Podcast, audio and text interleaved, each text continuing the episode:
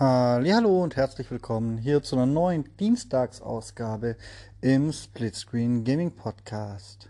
Ich bin wie jeden Dienstag der Michael und ich habe ein Review für euch mitgebracht. Und zwar diese Woche zu Chivalry 2. Und zwar wohlgemerkt, das könnte wichtig sein zur Konsolenfassung, die ich auf der Series X getestet habe. Doch was ist eigentlich Chivalry 2? Nun, Einfach ausgedrückt ist es natürlich die Fortsetzung von Chivalry. Ähm, wer aber nicht weiß, was Chivalry war, dem wird das wenig helfen. Drum, es ist ein, nennen wir es mal, Mittelalter-Schlachtspielplatz. Denn ihr könnt mit verschiedenen Klassen, Schwerträger, Pikine, Pikiner, Pikinier, oh mein Gott, ich weiß noch nicht mal, was ich da spiele, Bogenschütze, Armbrustschütze und dergleichen könnt ihr in die mittelalterliche Schlacht ziehen und auch fast alles, was in der Umgebung rumliegt und irgendwie dazu geeignet ist, in die Hand genommen zu werden, nehmen und auf eure Gegner werfen. Beispielsweise Fässer oder Brote. Es gibt auch einen Erfolg des Bäckers Dutzend. Zwölf Gegner mit Brot töten.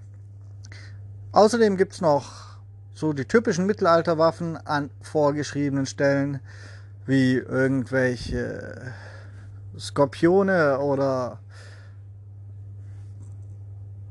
Schleudern, die man halt auch aufs Schlachtfeld abfeuern kann. Es gibt ein paar Perks pro Klasse, so ein bisschen wie Call of Duty. Da hat zum Beispiel der Bogenschütze kann eine Feuerschale aufstellen und die Pfeile anzünden vorm Schießen. Und nun, so gibt es eben mittelalterliche Schlachten, die so ein bisschen auch in eine sehr egale Story eingebunden sind. Hier Partei A macht dies, Partei B muss es verhindern.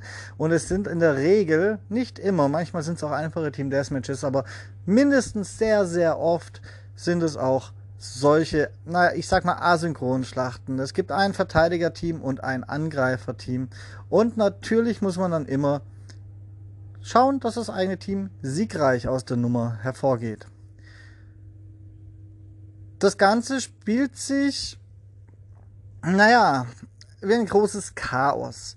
Es ist auch so ein bisschen, ich weiß nicht, wie ich sagen soll. Es ist, glaube ich, sogar relativ beliebt dafür mal gewesen, der erste Teil, dass es nicht immer alles so reibungslos funktioniert, dass es ein Riesenchaos ist, dass es ein wildes Gemetzel ist und die Steuerung ist eben nicht so hundertprozentig ausgereift nach meinem Empfinden.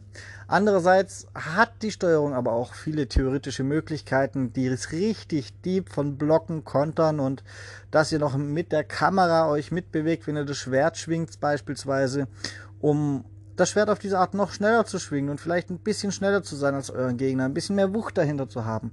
All das bietet das Spiel auch. Und ich persönlich, das mag natürlich für Fans des ersten Teils äh, überhaupt kein Problem sein, weil die werden bekommen, was sie wollen, denke ich mal.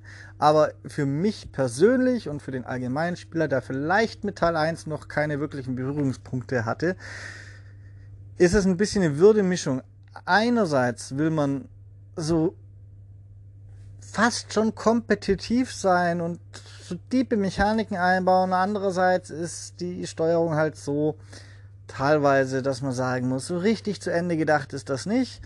An manchen Stellen ist die Steuerung meiner Ansicht nach auch noch ein bisschen buggy. Also zum Beispiel der Bogenschütze, der schießt teilweise auf den Controller einfach, obwohl er nicht soll. Sprich, ihr zieht den Pfeil auf, ihr wollt ihn eine Weile halten, bis euch ein Gegner ins Visier läuft oder ihn anvisiert habt und beim ersten Mal funktioniert das noch und danach schießt er einfach random und irgendwann habt ihr keine Pfeile mehr, weil er es dann einfach nicht mehr halten will. Das sind so Dinge, die müssen eigentlich ein Bug sein oder sie sind wirklich unerklärlich mit Absicht da rein programmiert, was nein, die sind ein Bug. Und das macht es dann in dem Moment ein bisschen kaputt, weil so ein Bogenschütze hat nicht so viele Pfeile und der ist richtig leichtes Futter, wenn die dann alle weg sind. Außerdem finde ich es ein kleines bisschen schade, dass nun, es wird ja so ein bisschen als Mittelalter-Sandbox äh, beworben, sage ich mal. Und so richtig sandboxig ist es gar nicht. Es ist alles relativ starr. Warum eine Steinschleuder? Ein Katapult, endlich sage ich es mal richtig. Warum, wenn so ein Katapult auf eine Burgmauer schießt, geht die nicht irgendwie kaputt oder kriegt zumindest sichtbare Spuren, wenn man schon nicht kaputt gehen lassen will? Warum ist die einzigste Wirkung, die man erzielen kann, auf dem Tor, was natürlich das Ziel ist? Aber ja, es ist nicht ganz so sandboxig, wie es gerne sein möchte. Genau wie irgendwelche Belagerungsmaschinen sich recht stur durch Anwesenheit von Leuten einfach vortreiben lassen. Es muss niemand wirklich schieben. Die lassen sich nicht zurückschieben und wenn man da drauf steht, dann ist das einfach nur, man steht da und wartet, bis man angekommen ist. Und all dies sind eben die Kleinigkeiten, die es mir so ein bisschen verleiden. Und obwohl es kein Vollpreistitel ist, sondern nur ungefähr 40 Euro kostet, ist das Ganze halt ein bisschen too much für mich. Ähm, die Grafik sieht auch nicht großartig aus. Sie ist nicht hässlich, aber ja, die ist dem Preis eigentlich angemessen, sagen wir es so. Und das doch, da kann man eigentlich ganz zufrieden sein. Relativ blutig ist der ganze Spaß, wie es halt im Mittelalter so war. Da werden Arme, Arme, Beine, Köpfe abgeschlagen. Überall ist Blut in unglaublichen Ausmaßen. Und auch über die bisher genannten Kritikpunkte hinaus ist Chivalry 2 einfach manchmal ein bisschen nervig, was den technischen Zustand angeht. Ich meine, erstens, warum kann ich out of map laufen? Und das out of map ändert sich gerade in diesem Verteidigerspiel ständig, weil wenn die Gegner zu weit vorgerückt sind, dann wird die neue Kampfzone neu festgelegt. Und das ist ja eigentlich noch okay und technisch nachvollziehbar. Nicht nachvollziehbar für mich ist, wenn ich dann auf einer Mauer gespawnt werde, drei Schritte in die falsche Richtung laufe und schon out of map bin. Wenn ich nicht drei Schritte auf dieser Mauer laufen darf, weshalb werde ich dann auf dieser Mauer gespawnt? Ähm, das ist für mich alles noch ein bisschen, bisschen schlecht. Das ist nichts, was sich nicht beheben lässt, aber es ist halt auch nicht gut. Und vor allem bisher auch nicht behoben worden. Da muss ich sagen, hätte ich mir tatsächlich ein bisschen mehr erhofft. Und nun noch zu dem Teil, wo ich sage, es könnte wichtig sein, dass ich die Xbox-Version bespreche. Ich glaube, dass in diesem Spiel, wo Crossplay definitiv möglich ist, PC-Spieler einen erheblichen Vorteil haben. Die schnellen Bewegungen, um den Schwerthieb sozusagen zu unterstützen und schneller zu sein als der Gegner, die lassen sich mit Sicherheit mit der Maus deutlich besser abspielen als am Controller. Die Bogenschützen, die am PC spielen, die sind dafür ist immer noch viel Übung notwendig, aber dann sind die regelrechte Scharfschützen. Das bekomme ich am Controller auf gar keinen Fall so gut hin. Also ich muss sagen, das gehört zu den Beispielen, wo das Crossplay halt eher schlecht balanced ist.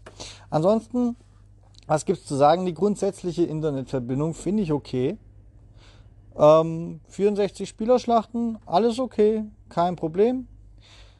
Zumindest nur sehr selten mal ein bisschen Serverschluck auf, dann gibt's mal einen Leck der Hölle, wenn man einen schlechten, kaputten Server erwischt. Aber im Großen und Ganzen kann ich darüber tatsächlich nicht meckern.